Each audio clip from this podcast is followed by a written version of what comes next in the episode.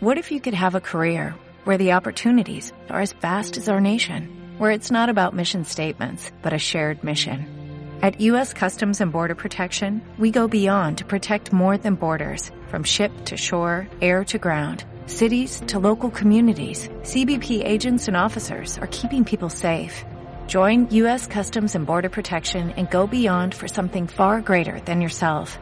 Learn more at cbp.gov/careers. Bebemundo presenta.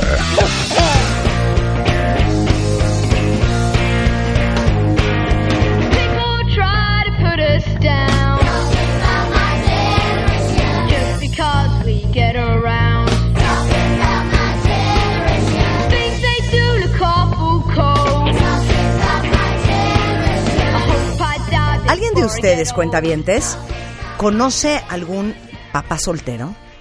¿Algún hombre que se quedó con sus hijos? ¿Alguna vez han tenido oportunidad de platicar con ellos? Pues hoy justamente vamos a hablar de las nuevas paternidades. Y están con nosotros dos valientes hombres que vienen a compartir su historia con nosotros, acompañados de Andrea Parra, que es psicóloga, experta en temas de desarrollo humano, de psicología positiva, de paternidad activa, y vamos a hablar de las nuevas paternidades. ¿Cómo te digo, Pepe?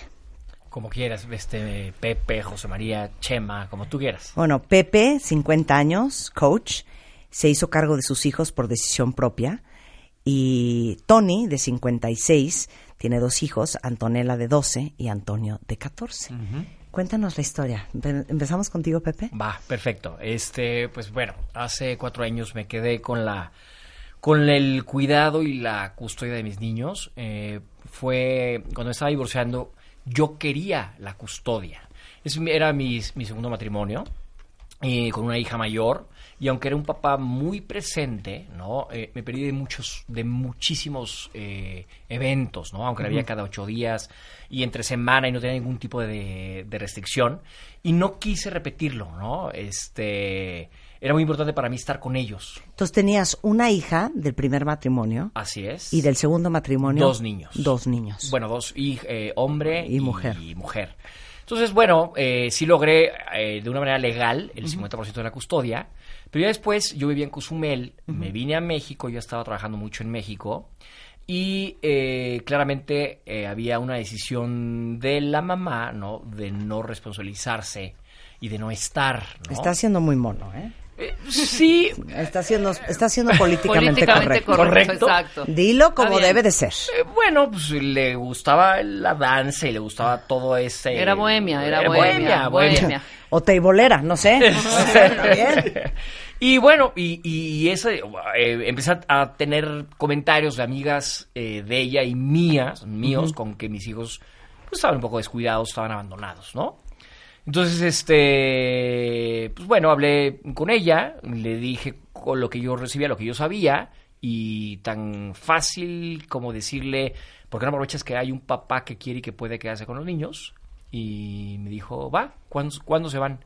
Y a los 15 días de eso ya estaban conmigo. ¿Cómo? ¿Así? Sí, sí, sí. Estoy así. ¿Edades de tus hijos? Edades, 5 años. En ese, eh, en ese momento tenía la chiquita Isabela 5 años y Emiliano de 7. ¿De qué me estás hablando? Y aquí, es. aquí se va a armar un zafarrancho, ¿eh? Porque yo no soy como tú, yo no soy políticamente correcto. ¿No es súper doloroso? Y ayúdame a entender esto, Andrea, que si bien los hijos tienen, digamos, por ponerlo de alguna manera, dos dueños o dos custodios que son el papá y la mamá y es 50-50 y somos súper pro eh, padres mucho más participativos y cooperadores, como diría mi mamá, la mamá es la mamá y la paloma es la que hace el nido y pensaría yo que de manera como absolutamente natural e instintiva, para una madre, sus hijos son una extensión de ella. Y soltarlos así de fácil, para mí, es muy difícil de entender. A ver, aquí creo que, o sea, lo- aquí lo importante es entender que no todo el mundo está hecho para ser padre, ¿no? Tienes toda la razón. Y- no todas las mujeres no. tienen vocación de madre. No todas. Y sí está el instinto Y por eso les digo una cosa, si ustedes tienen una amiga, una hija, una sobrina, una nieta que no está convencida de tener hijos, no la presionen, porque luego uno toma muy malas decisiones por la presión social. Uy, es ¿Estás de acuerdo? Completamente fuertísima. No, porque entonces como, como me dijeron que yo tenía que tener hijos para ser una mujer completa y para ser feliz y para estar plena y realizada, ahí fui a tener hijos, pero ¿sabes qué? No es lo mío. Tú sientes que no era lo suyo. Sí, no, definitivamente no era lo suyo. No, no era lo suyo. Y así te dijo cuándo se van. Así, o sea, ¿cuándo se van? Y bueno, a ver, hubo un lapso de drama de 15 días en lo que se venían para acá, pero fue muy fácil. Fue, no peleé nada. O sea, pedí. Punto. Así, así de fácil. ¿Y los ve? eh, sí, eh, vamos, les habla diario, ¿no? Pero, y bueno, ella se quedó en Cozumel. Y viene, viene más, de cuenta, se queda, no sé, viene cada dos meses o una cosa así, a festivales y cosas estas, eh, el Día de la Madre, por ejemplo, ¿no? Sí. Viene a hacer acto de, de presencia. Y sí, las vacaciones se van con ella. Pero bueno, lo que tú dices, ¿no? Es este, pues está como quiere estar, punto. Claro. ¿Ha sido fuerte para ti? Fíjate que, o sea, sí, muy fuerte, aunque la circunstancia y diferente de Tony. de Tony, la mía eh, no fue por un accidente. O sea, mi decisión, o sea, yo desde el divorcio estábamos hablando de una decisión de que yo quería eh, quedarme con mis hijos. ¿Cuándo? Eso sí, no, no se me olvida esta escena. Cuando viajan de Cancún al aeropuerto de Toluca, porque el vuelo era ese, ¿no? Este, y verlos con las maletas, con la y con la con el apoyo de la Sobrecargo, sí, de la, ajá. de las de la sobrecargo y ver las maletas todo eso eh, se me cayeron los, los pantalones literal. O sea dije qué miedo qué voy a hacer no y es curioso es una de las peores imágenes que tengo eh de, de recuerdo, de, de miedo, de ponerme un poco en, el, en los zapatos de ellos, de llegar solitos, este, y con una decisión y con la trascendencia que ellos no veían, pero que yo sí veía, ¿sabes? Entonces sí, eso sí me dio pavor. Aguántala ahí, espérate ahí. Hacemos una pausa y regresamos. Lo mejor, de Marta de Baile, solo por W Radio. W. Radio. Hacemos una pausa. Escucha. Lo mejor de Marta de Baile, solo por W Radio. Estamos de vuelta.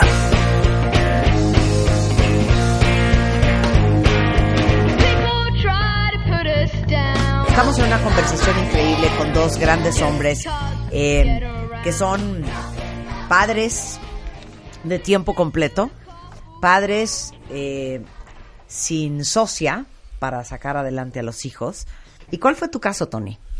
Bueno, yo me quedé con mis hijos eh, con todo el amor del mundo, pero a fuerza, ¿no? Porque yo siempre fui igual que Chema, fui papá presente todo, todo, todo el tiempo. Y ayudé en mi casa también todo el tiempo. Eh, mi mujer tuvo una especie de shock cuando nació nuestro primer hijo. Y las primeras tres semanas ni lo bañaban, ni lo cargaban, ni solamente le daba de comer, pero lloraba, sufría porque le daba miedo, era por miedo a que se le cayera, a tocarlo. Y poco a poco hubo un momento en que hizo clic y perdí a mi mujer y a mi hijo. Eran un binomio que no me podía yo meter con ellos, ¿no? Era increíble la relación que tenían ellos dos, increíble.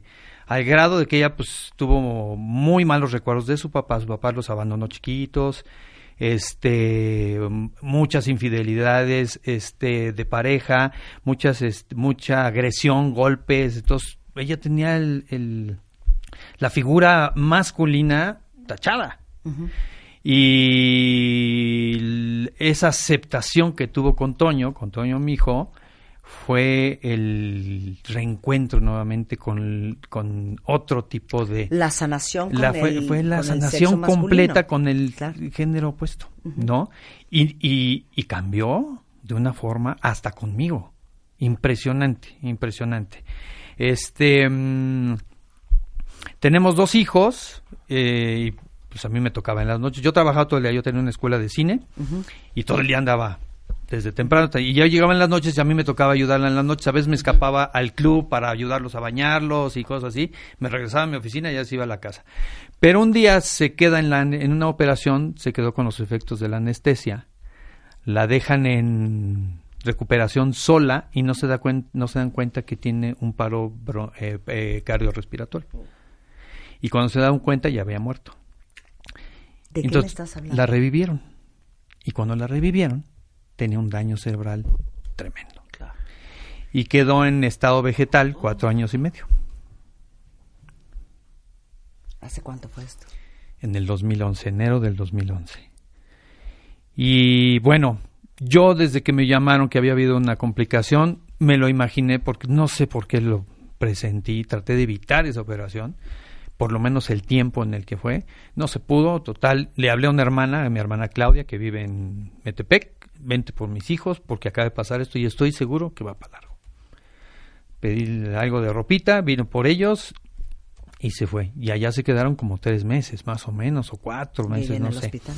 Y mi esposa en el hospital un panorama aterrador. Yo me acuerdo cuando ya por fin se fue todo el mundo y mi esposa seguía en la terapia intensiva. Cuando me fui al cuartito donde todo mundo esperamos las noticias de qué va a pasar, yo sentía textualmente cuchillos en mi espalda, helados, encajados y diciendo, ¿qué va a pasar? ¿No? Bueno, para no hacerte el cuento largo, este, que quiero decirles entre paréntesis que estos casos de que se quedan en anestesia son tan comunes, pero tan comunes, y no hay una legislación que todavía nos dé una protección para eso. Pero ese es otro tema. Este. Porque, perdón, para eso es la recuperación. Así es. ¿No? Para seguir en un cuarto en donde te tienen que vigilar para saber que sales bien de la anestesia. Así es. Ahí es donde fallo. Así es. Y bueno, este... Cuando yo veo que ya mi esposa está a punto de ir a casa en estado vegetal, ya empezaba ella a, contraer sus miembros por el mismo estado, este, yo digo, es momento de traer a mis hijos. Y entonces, este, mi madre, pues obviamente contó cariño y viendo el panorama, porque ella ya no era la que, la que era antes, ya era un cadáver, este, verdaderamente, sus facciones delgadas en los huesos, por más terapias de alimento, no hay manera, ¿no? Este, me dice, no los traigas, que no vean a su mamá. Le digo, mamá, perdón, es lo que nos tocó vivir y es su mamá. Los tengo que traer. Y este, y pues bueno, me brindó mi madre y mi padre, todo, y mis hermanos, increíble, todo el apoyo. Y los traje. Cuando la vieron, imagínate nomás ver unos huesos ahí, ¿no? Total, yo le dije a mi familia, esto nos tocó vivir, esto es lo que vamos a hacer, y ahora tenemos una cosa que aprender, nueva, y es cómo tener un paciente de estas características en casa llamado mamá. ¿No? Y a partir de ahí, pues empecé a, a capacitarme, a estudiar neurología, lo que se podía. Me hice muy amigo, muy amigo de los doctores. Eh, el doctor, el neurólogo me invitaba a, este, a sus operaciones. Yo aprendí a cauterizar este, este vasos sanguíneos, este, a cortar la piel muerta de las escaras. Mis hijos, a esa tenían cuatro y seis años me los empecé a involucrar también porque era nuestra nueva vida. Entonces ellos me, me ayudaban a operar a su mamá, les enseñaban, mira este nervio, mira esta vértebra, porque a veces le alcanzaba a ver. Y fuimos aprendiendo cosas muy duras, pero yo las hice divertidas para que también no la pasaran ellos, ellos tan mal. Pues al principio fue todo, tuve mucha ayuda porque teníamos ahí unos ahorritos este, de enfermeras, terapeutas, este, los doctores siempre tuve, benditos Dios, en ese entonces tuve un seguro impresionante, este, pero después empezó a acabar el dinero, hasta que se acabó. Entonces tuve que este, prescindir de todos, hasta de la muchacha que me hacía el aseo. Entonces de repente me encuentro cuando le cierro la puerta, regreso, volteo a ver la casa, así como tema, volteo a ver las maletas y volteo a ver la casa y dije, ¿y ahora qué voy a hacer? Yo viví mucho tiempo solo, entonces todo me lo hacía yo. Pero ahora era limpiar una casa de tres pisos, este, planchar, lavar, cocinar, eh, atender, llevar a la escuela, irme al trabajo, hacerle las terapias a mi esposa, este, cambiarla, operarla, este, todo. Y pues lo pude hacer. Creo que le logré un dentro de su estado, le logré una convalecencia digna. Y este y creo que logré que se fuera en paz. Pero cuando ella muere que fue hace tres años este pues nos ha pasado a todos. Estamos tan preocupados preocupados preocupados. Y de repente se soluciona el problema y el cuerpo dice ya no entonces me doy cuenta que estoy cansado y cansado y cansado y cansado y cansado y sueño sueño sueño sueño sueño sueño y dije no puede ser yo no soy así no y pues después de varios estudios con el neurólogo y todo, pues tenía yo una fuerte depresión detenida y una fuerte depresión física, ya grado cero o grado mil, como se quiera ver. Y ahí es cuando te das cuenta que todo lo que le viste a tu mamá de cómo luchó, cuando éramos siete hijos, cómo trabajó, mi papá todo el tiempo de gira en Holanda, en Brasil, dando conciertos todo el tiempo, conciertos y con, en México y acá, y ahí atendiendo el negocio, mi mamá atendiendo el negocio, y yo decía, mamá, ¿me planches mi pantalón? Plánchatelo, ¿no? Mamá, dame mi sopa, pues, sírvetela, ¿no? Este, oye, ¿me llevas acá? No, ahí está el camioncito, ¿no? Este, pues yo creo que eso me hizo ser también desde siempre, desde que viví solo hasta ahora, pues un papá, un hombre que hace todo. Yo no me considero un pamá o un mapa o no sé cómo les digan, me lo han dicho pero se me olvida. Mapache. Mapache. Porque, como tu mamá decía, ¿no? La mamá es la mamá. No, yo no, nunca le voy a dar de mamar a mi hijo, ni a mi hija, ¿no? Pero sí les voy a dar un abrazo y un cariño y una sopa y, un, eh, y una ida al parque y unas cosas así que dije, bueno, tengo que asumir mi rol de papá. De tampoco me gusta el amo de casa porque no soy el amo de casa, los amos de casa son mis hijos, ¿no? Son los que mandan realmente. Y este, pero sí vino algo, ellos empezaron a, estar tristes, muy tristes por su mamá, porque era una, era una simbiosis la que había entre ellos tres impresionante.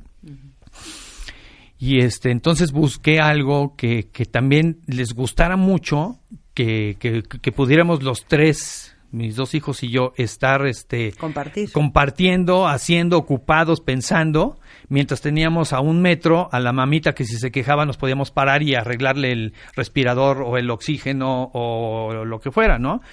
Y entonces yo hace mucho tiempo, desde chico, desde los ocho años, soy miembro de la Federación Canófila, y dije, voy a criar chihuahuas. Entonces hubo un tiempo que se puso el chihuahua de moda, ¿no? Y entonces traje unos chihuahuas de pura sangre, ¿no? Y empezamos a criar y bueno, ¿qué te puedo decir? Salió el sol. Bingo. Y hasta la fecha no sabes. Y pues bueno, ahora, este, a pesar de lo, la, la única tragedia de esto, para mí fue que tener un paciente de esta naturaleza en tu casa, se acaba el dinero se acaban las casas, se acaban los coches, se acaban las propiedades, se acaba todo. ¿Y cómo le haces? No sé, pero para atrás ni para agarrar vuelo. Qué increíble historia. Gracias por compartir, Tony. Y está con nosotros Andrea Parra. Ella es psicóloga, eh, es experta en temas de eh, psicología positiva, paternidad activa y el empoderamiento positivo de la figura paterna en la familia. Es pionera del movimiento eh, Responsible Fatherhood en México y actualmente es Education Manager en Dadbox y directora general de Fatherhood México. Pepe y Tony, por lo que vimos ahorita en redes sociales, representan a muchos hombres que están en las mismas circunstancias. Y precisamente por papás como Pepe y Tony, este, funde Fatherhood México, ¿no? Yo creo que es momento de ver a papá de una manera positiva. Entonces, yo fundo Fatherhood México al revés de Pepe y Tony, porque mi papá decide abandonarnos, ¿no? Hace unos 10 años. Entonces yo dije, o sea, ya basta de estar con el mismo rollo de todos los hombres son iguales, todos los papás dejan la casa, porque existen estos hombres. Entonces encuentro el movimiento internacional Responsible Fatherhood y decido volver esta parte de mi vida en algo positivo. Entonces, lo que yo trabajo es en hacer conciencia y lo que quiero invitarlos hoy es que ustedes en casa vamos empoderando a papá, necesitamos que papá se sienta este confiado, seguro, que su rol en nuestra sociedad es igual de importante que mamá porque lo es. Este, tenemos muchísimas investigaciones que dicen que, bueno, hasta la teoría del apego, ¿no? O sea, el papá puede desarrollar el mismo apego que mamá y, y, y ¿por qué no? Si lo están haciendo en todo el mundo, ¿por qué no lo hacemos aquí en México? Así es. Entonces yo los quiero invitar con algunos tips eh, para impulsar estas nuevas paternidades en casa, ¿no? Em, vamos empezando, yo les comparto el no minimices al hombre y al papá, ¿no? Este Desde dame acá, que tú no sabes. Te voy a cambiar yo. Uy, Sí, es claro, típico, ¿no? Es típico, Típico, es típico, típico, claro. típico. de ah no no no, a ver, está el niño llorando y no no, déjame, tú no sabes, ¿no? Y le quitan al ¿Qué le dice en la calle? Que anda suelto el estómago. Es que de veras no se te puede prestar al niño ni dos horas. ¿No? Claro, tienes el papá. Ah, claro. claro. Es ¿no? que tú no sabes, así no come. O sea, los hombres tienen las mismas capacidades que nosotros, entonces vamos confiándolos. También para los niños, o sea, el, el- la presencia Pero de también, papá- Andrea, échenle ganas, papás, Ah, bueno, y sí, pongan claro. atención. También. Sí, porque hay una, hay una comodidad tremenda en los papás. Ah, claro. O sea, no quiere decir que el papá no quiera al Oye, pero. ¿cuántas onzas de leche? No, bueno, manches, güey, ¿cómo vas a ver? Pregúntaselo a mi vieja. No, güey. Pongan atención, involúcrense. Pongan atención y sobre todo como en, en estos tips que yo les traigo es fomenten desde los niños, desde que están chiquitos, como esta masculinidad, o sea, un poquito más, más avanzada, ¿no? O sea, los niños ya no es de que las, las niñas de la casa son las que lavan los platos, las que comparten las tareas del hogar, o sea, ya estamos, no estamos en una el siglo XVI, oigan. Entonces, Claro. vamos educando desde pequeños a estos niños para que cuando sean papás, como nos compartió Tony, ¿no? Su mamá le decía, tú plancha, tú esto, ¿no? Claro. Entonces, que no se nos haga... Claro. Me gusta eso, desaprender para aprender. Creo que vivimos en una cultura machista, ¿no? Entonces tenemos súper arraigado lo que es ser papá y hombre en nuestra sociedad. Entonces, pues necesitamos salirnos un poquito de todas nuestras creencias y nuestros tabús y desaprender. ¿Qué tuvieron que desaprender ustedes y volver a aprender? A ver, échenme esa Pepe y Tony. Mm, híjole.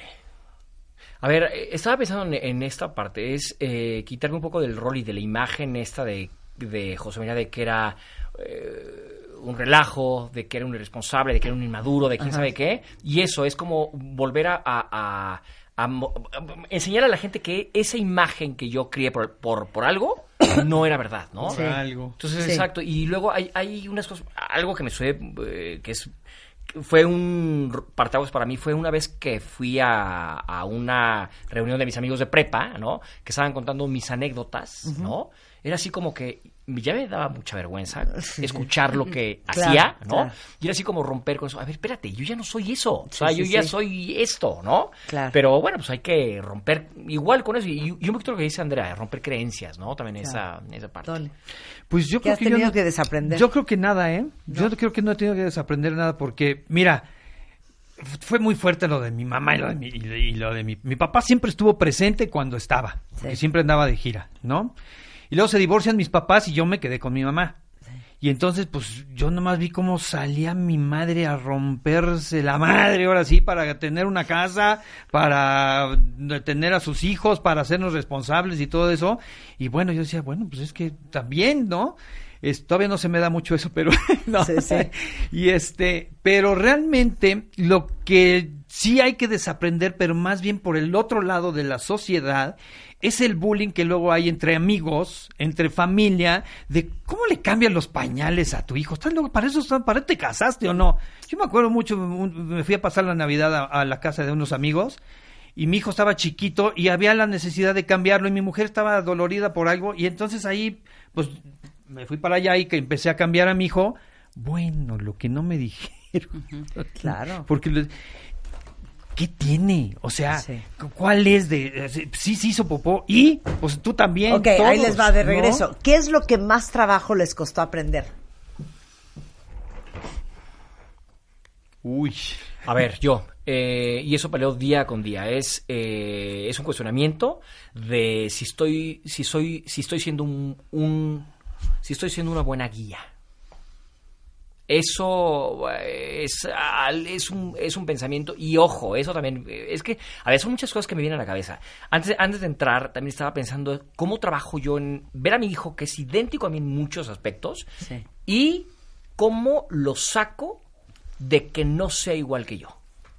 En algunas cosas. Claro, o sea. Cuando lo entiendes también. Claro. Porque es idéntico a ti. Sí, y además físicamente es idéntico. Cállate. Entonces, igual esta parte externa es idéntico a ti y, Son y no unas quiero. esponjas. Claro, y no quiero ni, ¿sabes? Entonces es como cómo puedo también esa parte, cómo puedo soltarlo a que tomen decisiones, a que se desidentifique completamente de lo que de lo mío. Claro, ¿No? claro, te entiendo perfecto. Hay que darle chance a los padres a también abrirse en temas emocionales y en Claro. retos y en sus historias personales, en sus en sus dolores, en sus tristezas, en sus depresiones, en sus padeceres, en sus miedos, en sus angustias.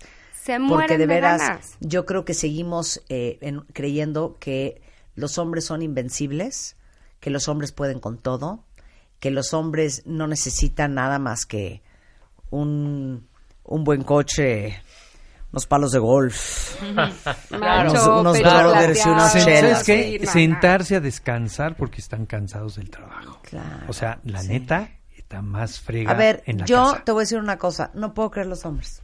No saben la ternura que me dan. Porque nada más piensen esto, y vamos a ser bien sinceros. Un hombre, desde que entra al kinder hasta que se muere, o hasta que se jubila, en su vida, en su vida, se vuelve a despertar tarde. Porque una mujer, si eres una fregona y si eres una súper empresaria o una súper profesionista, es un plus. Pero vamos a ser sinceros, estamos en una sociedad y en un mundo donde eso no es algo que se espera de entrada y de cajón de una mujer. Es un gran plus y es, bueno, una, una gran bendición que te acompañe una mujer de esa naturaleza. Pero de los hombres, eso es lo mínimo indispensable para considerar a un hombre exitoso, chingón, competitivo, con estatus, poderoso. Entonces, los hombres, desde que nacen y eh, empiezan a ir al colegio, en su vida volvieron a tener paz. Trabajan muchísimo. Eh, le dan gran parte de su dinero, por no decir absolutamente todo, a la esposa y a los hijos. Luego tienen esposas que no tienen llenadera y hijos que tampoco la tienen. No manches. Este, y güey, no, no pueden ni estar deprimidos, ni estar tristes, ni estar estresados porque ¡uta! ¡Qué bárbaro! ¡Qué carácter! Sí, Y esperamos demasiado de ustedes. Oigan, pues acérquense a Andrea y a todo el equipo. Eh, es eh, Fatherhood México, Dadbox. Este, toda la información está en fatherhoodmexico.com, Fatherhood MX y en Facebook Fatherhood México. Para que se den cuenta que no están solos y son mucho claro, más de los que anímense, parecen. este, los necesitamos y también necesitamos a las mujeres que se unan, pues como, como decimos, ¿no? A revolucionar la paternidad con nosotros. Y toda la información también arriba en bebemundo.com. Muchas gracias por colaborar con nosotros. Gracias. querida. Ya saben que en Bebemundo también estamos comprometidos con los papás, con los hombres. Gracias, Pepe. Gracias. Sí, yo un placer tenerlos No, acá. a ti. W Radio. Escuchas lo mejor de Marta de Baile. Solo por W Radio.